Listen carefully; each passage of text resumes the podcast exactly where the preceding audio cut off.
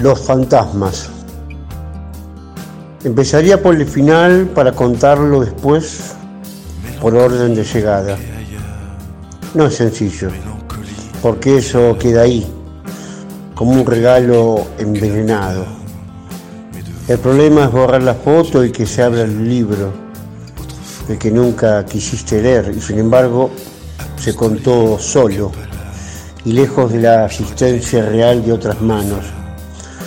La imagen de un niño que roba el reloj de su padre para convertirlo de nuevo en sus mismas partes inútiles, más allá de cualquier construcción.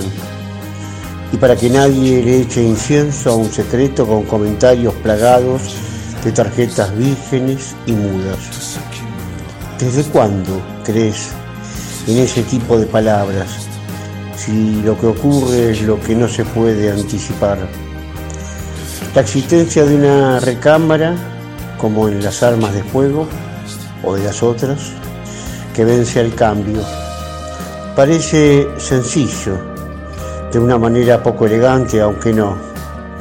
Caminar en el aire contra tu mejor juicio, decías en piedra, en tu lugar de descanso.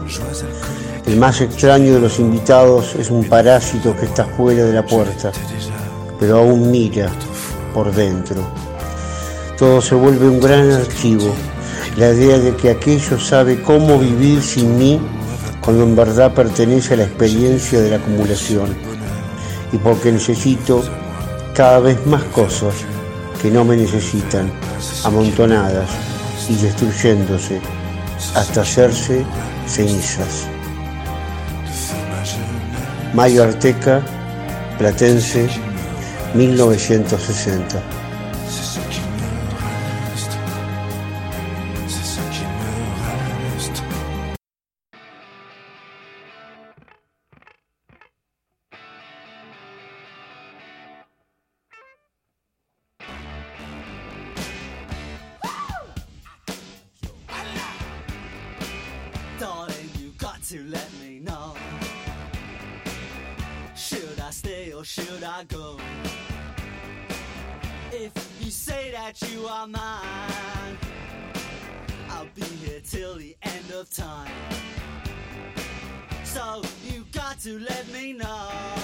Y bien, mis queridos amigos, momento de entrevista en Maldición Eterna, momento de conversar con el periodista y escritor Vicente Muleiro sobre su novela La niña de sus ojos, novela que da cuenta de la relación amorosa entre Juan Domingo Perón y la joven Nélida Aide Rivas.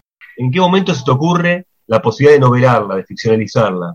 Bueno, mira que eh, lo que se me ocurre primero, el disparador de ponerme a escribir esto, no fue la historia de Nelly, ¿vos sabés? Que reconozco que después creció y en mi propio interés pasó a ocupar el centro, sino que es eh, un viejo periodista del diario Crítica que vive, tiene 102 años, José Pepe Quintana, me contó la historia del loro que habrás leído. Me contó la historia del loro que estaba, en, que estaba en la quinta y que se lo había llevado el cocinero, en efecto, a un barrio de Lanús, a Villa Caraza. En efecto, se había escapado y en efecto se lo habían fusilado en, la primera de Lanús. Bueno, ¿qué, ¿qué, es lo primero que pensás? Si no es vero, es ventrovato. Eh, pero esa zona como de indecisión entre si si fue exactamente así o no, me pareció más tentadora que si mm. hubiera sido un testimonio judicial. ¿No? si el Pepe me dijo, debe haber algún viejo todavía que se acordará de que esto fue cierto. Bueno, obviamente que no me tomé el trabajo, porque si constataba y no, no era lo que me habían contado, no me servía. Esa zona dice, claro, porque ¿qué, sucede? Y sucede en general con la habladuría, ¿no? Es una, una masa madre para, una novela mucho más interesante que una historia absolutamente la habladuría. Decían que, que Perón hacía una sorgía no sé con 20 pibas en, bueno esa habladuría este, aunque no tenga testimonios es una habladuría que está diciendo otras cosas y es literariamente es muy, muy tentador así que bueno ese fue el disparador. Obviamente que el cruzarme con la historia de Nelly que me la hizo recordar, porque yo había ya leído varias biografías de Perón, este, creció mi interés. De hecho, hablando de Tehuelche, ¿no? El oro, van paralelas historias, porque está bien, Nelly se roba el protagonista en su ambición de focalizar en Perón dentro de la historia, ¿no? Y hasta obtenerlo no para y de hecho sigue y renuncia casi a la familia eh, por esa aventura de, adolescente, de niña, pero a la par de eso está muy presente el loro a lo largo de toda la novela. Tiene lógica entonces lo que Claro, sí, sí, sí, es verdad. Lo que pasa es que vos sabés que uno cuando escribe novelas escribe cosas deliberadas y otras que van saliendo sin que uno se haya propuesto. Por suerte es así, además. ¿no? Y lo que yo me di cuenta, o, lo que me pasaba a mí, es que iba armando una historia que tenía como una suerte de poder expansivo sobre el destino de la resistencia en general. ¿no? La resistencia, sobre todo en su primera parte, fue absolutamente inorgánica, muy solitaria. Había. Este, había este, conspiradores solitarios, ¿no? ponían un caño en la Shell, por ejemplo, y no tenían dirigencia política ni siquiera barrial. Y entonces medio como que el loro era él, pasó a ser curiosamente eso, ¿no? tener ese, ese, paralelismo con lo que le estaba sucediendo este, a, un sector de la sociedad muy, muy importante. El punto de partida, ahora abriendo un poco la novela, tenemos hay, mucho de oralidad, ¿no? Ahora vamos a recorrer, ¿no? Esto que seas de las sabidurías y de los dichos, hay mucho del oral, de contar historias. Y el punto de partida está que aparece en varios capítulos esta marca del narrador, ¿no? ¿Qué te aportó a vos la construcción, esa voz del narrador que aparece cada tantos capítulos y marca esa referencia de narrador contándole oralmente a su sobrina? Bueno, teniendo en cuenta las zonas, digamos, o sea, este no es un libro de testimonio periodístico, mm. ni un ensayo sociológico, político. Eh, teniendo en cuenta esas zonas de vacilación, eh, lo que me aportó la voz de, un sobrino que indirectamente, porque su tío el, tío abuelo de la sobrina con la que está conversando fue cocinero de esa quinta que ya no está, es un juego literario de verosimilitud. Verosimilitud interna de la novela, no de verdad digamos, ¿no? Estamos hablando de una operación literaria. Así que me reforzó, eh, es una voz neutra que acude a otras voces, inclusive a la del poder. Y, bueno, me aportó, no hablo de los resultados, sino en ese caso de mi objetivo, este, ese, ese refuerzo de, de, una, del trabajo de la verosimilitud en la literatura, que no es el trabajo con la verdad. Yo digo, si alguien quiere saber la verdad, hay mucha historiografía. hay, la hay, se la puede acudir y cotejar. Y eh, ahí pensaba, como hablábamos, de las habladurías que mencionabas vos, Vicente, y lo dicho, ¿sí? Está muy marcado todas las marcas, ¿sí? Que no son descripciones de momentos y situaciones, que aparecen en cursiva, ¿no? Todo esto de lo referido lo que serían los diálogos, o las referencias dichas o lo dicho, He trabajado con la cursiva, por lo menos en la impresión. Interesante lo que decís, ¿por qué? Porque son pequeños son desafíos técnicos que uno se propone, eh, que en mi caso ante la escritura medio como que los necesito para, para sentir yo, digamos, un refuerzo del, como del deseo de ir a la búsqueda de un efecto y conseguirlo, ¿no?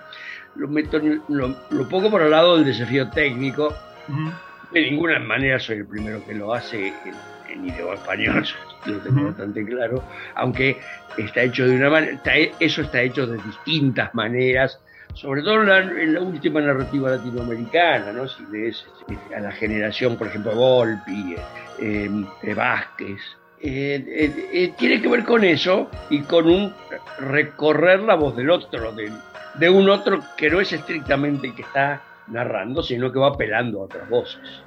Ahí pensaba también en esto, volviendo, porque lo que me resulta más interesante es esto de contar, ¿no? Es una novela contada, pues tuviera uno el, rito de casi de la cueva y del, del fuego, ¿no? De poder contar una historia oral, ¿no? Claro. Y pensaba en esto que decías de las habladurías y cómo se construye, que aparece en varias partes, y remitiendo no tiene nada que ver, pero también esa estructura del cuento de García Márquez de algo muy grave va a suceder en este pueblo, ¿no? De cómo algo que se empieza a contar termina sucediendo, ¿no? Y acá eh, el camino del laberinto hacia el del general parece ¿sí? Eso, lo va llevando todo eso, lo van volviendo y él no puede despegarse tampoco, ¿no? Tienes razón.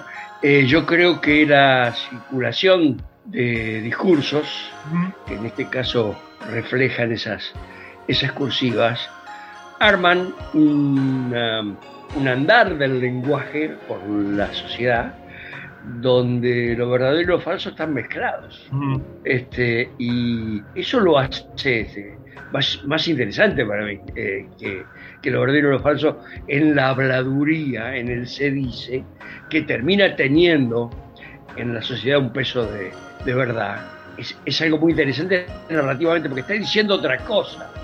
A ver, a ver, ¿qué está diciendo el que dice que Perón iba a los, sótanos del Banco Central a jugar con barras de oro. Este, comprobable, no hay ningún testimonio presencial, no hay ningún documento de nada.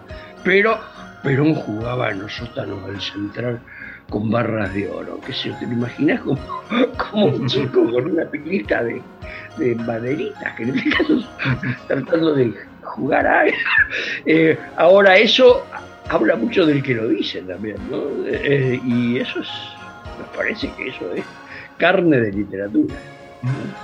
Y aparte este contrapunto, ¿no? Porque está lo que dicen de Perón y lo que Perón también saben de los que lo quieren derrocar, ¿no? Porque hay como... Claro. Los dichos van de los dos lados, ¿no? Claro, claro. Sí, sí, sí. Bueno, Perón había, eh, eh, en este caso, en esos juegos que hay con lo testimoniado y no, lo no testimoniado, en su generación de oficiales había existido en la década anterior un escándalo que fue muy famoso, que el ejército ahogó quemando todos los expedientes en, una pira, este, que bueno, que era lo que se llamó el escándalo de los cadetes. Eh, así que, entonces esas reflexiones con respecto a quiénes son estos que enuncian mm. un comportamiento público tan moral, sus esposas saben que algunos de ellos eh, estuvieron en esas historias, eh, ¿no? Eh, bueno, por supuesto, eso es este es de ver a mucho un juego de poderes muy rico, de, ver a la inevitable doble faz que con lo sexual y lo erótico tiene lo público y lo privado. este, así que sí, hay cosas que que también, en las que también, de las que también Perón se hace eco desde otro lugar, ¿no? Es, eh, Viste esa definición, justo hablábamos de Pili antes, eh, la realidad como circulación de ficciones, decía Ricardo, ¿no? Y hay mucho de eso en la, literatura en general, ¿no? Eh, esa percepción de la realidad como circulación de, de ficciones. Pensando un poco en la novela, ¿no? Y lo, y lo que construye, eh, tiene esa cosa mágica de, la ficción, ¿no? Que funciona como motor también de disparador de indagar después en la historia, ¿no? Porque, bueno, la novela lo que cuenta es todo los últimos días antes del derrocamiento de Perón, ¿no? Un poquito antes, pero va haciendo todo ese proceso y cómo va resistiendo, es posible después, si a alguien le interesa, eh, que eso le sirva como puntapié para ir a indagar en la historia, ¿no? Si alguno no lo sabe, ¿no? Claro, por eso, digamos, este, yo puse un flyer, eh, el flyer que me mandó la editorial cuando salió la novela, en mi muro de Facebook. Bueno, recibí muchísimas respuestas, digamos, se notaba que el tema generaba una cierta curiosidad. Y un porcentaje muy chico eran este, muy violentas. Y lo que yo, esto sin leer la novela, nada más que el flyer. O sea, por el solo hecho de acercarme al tema. Este, además de recomendar que opinaran con la novela leída, no, si quieren hablar de la verdad tienen que leer historiografía, digamos, ¿no? Porque en efecto se puede ir a la historiografía. Y cuando yo eh, digo, por ejemplo, eh, hay un tramo donde, no me acuerdo si lo dice Perón o alguien que habla de él, no odié a los que se venían como ellos me odiaban a mí. Bueno, ¿no? Este, eso lo dice Perón en Venezuela, que cuando él se arrepiente de no haber resistido, Dice, lo que pasa es que yo no lo soy como, como me odiaban a mí. Eh, curioso, ¿no? Porque además las respuestas que constan en biografías, hay biografías pretendidamente neutras, hay biografías decididamente empáticas, ¿no? Eh, sí dan testimonio de respuestas de Perón en, en los dos puch, digamos, el del 16 de junio, que ya se cumplió otro aniversario, y, el, y de la caída en septiembre, ¿no? Que hablen, que hablen si es lo único que saben, ¿no? Sin asumir que era lo que estaba en juego de verdad. Curiosamente, esa respuesta, por ejemplo, es muy parecida a la que Dorrego le da a su secretario cuando se venía a la valle. Pero mire, mire, mire, eh, este coronel que eh, con carbón en las, en las paredes están escribiendo que se vayan locos, que se vaya el dictador. Es lo único que saben hacer, dice Pero él tiene una respuesta bastante parecida cuando lo interpelan. Mire que todos los domingos los curas en los púlpitos eran como los medios de comunicación de los púlpitos, parece. Mire que este, tiran papeles de los aviones y dicen esto, dicen lo otro. Que hablen, que hablen, el único que sabe. Eh, y la que, este, digamos, no tuvo una actitud uh, de lucidez política para tener una dimensión de lo que se venía y evidentemente en su entorno no hubo quien lo advirtiera de, esa dimensión. ¿Acaso por no contradecirlo? ¿no? Eso no lo, no lo sé. Se puede especular y hacer una novela. Bien, porque esas especulaciones se abren a la ficción, ¿no? Como las habladurías, ¿no? pensando un poco en, ¿no? en, Nelly, ¿no? que es un personaje que termina de alguna manera, no es el punto de partida de la historia, como me decías Vicente, que sino que fuese el oro, ¿no? Esa historia del loro, que de hecho el cocinero es el tío, ¿sí? Del que está contando esa historia, que arranca a contar. En los tiempos, digamos, es correr del tiempo, ¿no? Sacar de contexto el episodio es difícil a pesar de todo lo que se decía en ese momento, ¿no? Pero digo, sería inviable, digamos, hoy día, ¿sí? pensar una relación de ese tipo, aunque fuera naif, ¿no? Digo, sin un tipo de connotación sexual, sería impensado en los días que nos tocan vivir, ¿no? Bueno, mira, lo que yo tengo claro desde que me metí en el tema eh, y desde que me puse a escribir es que era una situación muy, este, muy compleja y muy controversial, digamos, y que, y que en ese sentido el libro iba a ser como lo que, acaso como lo que debe ser siempre, un objeto de discusión, digamos, no una una verdad deliberada puesta ahí para una interpretación unívoca. Digamos, este, en efecto, el delito de estupro en, esa época era un delito de acción privada, que es la posición que toma el abogado. Era una época donde si la víctima no se consideraba víctima, no había acción judicial. Y es lo que sucede con él, la acción judicial es absolutamente arbitraria y forzada. Hoy no pasaría eso, hoy no haría falta la denuncia hoy sería otra figura legal.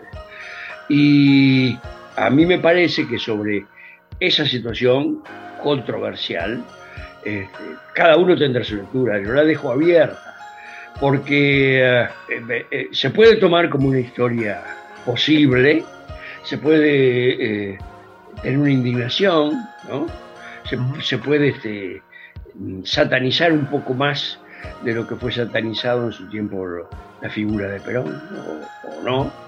Eh, pero bueno, ahí es se abre a lo que cada uno lea, supone, se supone que cada uno tiene su, aparato de preconceptos, informaciones, posiciones, que van a influir sobre, sobre esa, la definición de esa lectura. Pero eh, en efecto, eh, permanentemente consciente de que era una cosa controversial, que, y que yo no debía ni, culpar ni exculpar a nadie, ¿no? A ninguno de los dos. Yo debía hacer una mostración donde quien pueda querer bucear en mi empatía por ahí la va a encontrar, este, pero quien quiera ante eso, eh, este, digamos, revelarse, digamos, yo tenía algunos mails que decían, este, eh, eh, ¿cómo escribo eso este, justo ahora, en este momento, que está todo tan gripado? Y respondo, me pienso, es demasiado tarde para atacar a una identidad política a partir de la figura de un líder con esas aventuras que tienen más de medio siglo, digamos. Hoy ataca por otras cosas, por eso. Ahí volviendo un poco a la novela, ¿no? Y a la figura de, este loro, ¿eh? tan emblemático, por lo menos con tanto protagonismo, por su acción, es un personaje, digamos, incluso, podríamos decir, el más rebelde de todos, ¿no? y hasta el más valiente. Sí, sí. ¿No? no se deja vendar cuando. Bueno, bueno no quiero. No, me parece un gesto notable, ¿no? Simboliza mucho eso. Bueno, a mí me interesa. Eh, bueno, hay cosas, te repito, uno se da cuenta después y en la medida que va charlando y recibiendo lecturas y, y, releyendo uno, ¿no? Ahora lo veo al loro como un aparato de lenguaje y como un aparato de un lenguaje prohibido, ¿no? Porque el decreto 4161 este, eh, quiso eh, hacer desaparecer un lenguaje que atravesaba el cuerpo popular. ¿no? A la mierda, quería hacer desaparecer un lenguaje. Este, yo pensé como le fue a Franco, que prohibió todas las lenguas regionales y cuando resucitaron, resucitaron todas con más fuerza, digamos. Es lo que pensé, eh, eh, que el loro me servía, de algún modo, para terminar diciendo que el lenguaje es una propiedad social, que quienes trabajan con él aspiran a que sea este, algo más personal, pero que no es controlable desde dictar normas. Ya lo decía Alfonso el Sabio esto. más, iba más allá, decía, los errores son los que arman el lenguaje, lo que lo van robando. Así que eh, eh, ni que hablar del lenguaje de la rebeldía, hasta tal punto que cuando las cosas se ponen muy tensas, al lenguaje de la rebeldía solo se lo puede acallar este, matando los cuerpos del lenguaje. Creo que este país tiene una experiencia sobre eso. Totalmente. Y ahí el lenguaje de la rebeldía, ¿no? Y pensaba en este loro y en acallar o querer imponer, y sacando un poco de la novela, ¿no, Vicente? Eh, sí. También me es inevitable pensar esta cuestión de la disputa que se da en estos días con el lenguaje inclusivo, ¿no? Tanto batallar por imponer o por silenciarlo, ¿no? Vos fíjate que hace pensar en eso, porque no, es no sos la primera persona que me lo dice. Hace pensar en eso y, uh, y yo pienso, bueno, que el feminismo es un sujeto social también que puede pelear por su lenguaje, porque no, tampoco, ¿no? Pero que por otro lado, el, el, la intención, digamos, de, de, reglamentarlo, lo pongan o no lo pongan en los diccionarios de la Real Academia, y ha habido bastantes líos con eso, eh, el lenguaje va a ser su recorrido. Hoy mismo se puede ver que hay algunas conformaciones retóricas del feminismo que circulan en ciertos sectores de la juventud, en algunos medios este, culturales o contraculturales, ¿no? Pero el lenguaje medio como que va a ir haciendo lo que quiera, le pongan la ley que le pongan, eso, digamos, es, es un bien social que para controlar su, su destino hay que masacrar a los cuerpos, cosa que de vez en cuando sucede. Esperemos que menos. De alguna manera también pasó, a cuenta de esto que decís, con el tema del voceo, ¿no? Cuando se quiso erradicar de las escuelas el voceo eh, en Argentina y el voceo siguió estando, ¿no?